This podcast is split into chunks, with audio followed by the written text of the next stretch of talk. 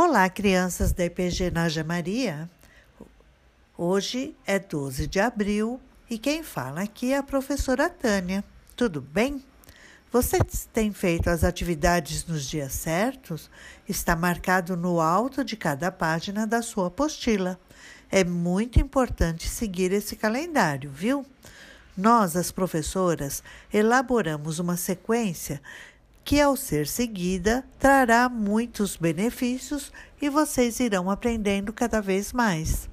A nossa atividade de hoje é bem fácil.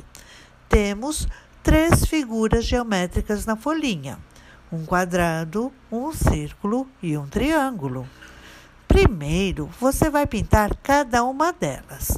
O quadrado de vermelho, o círculo de amarelo e o triângulo de azul. Capricha aí, hein? Em seguida, nos retângulos abaixo estão o nome de cada uma dessas figuras. Você vai recortar e colar ao lado de cada figura. Ajuda aí, família!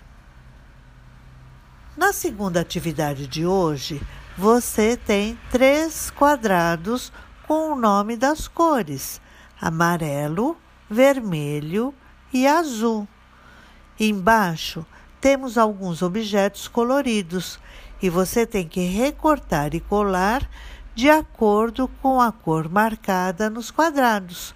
Vamos lá, mãos à obra. Que lindo! Fotografe e manda para Pro. Estou muito orgulhosa de vocês. Parabéns!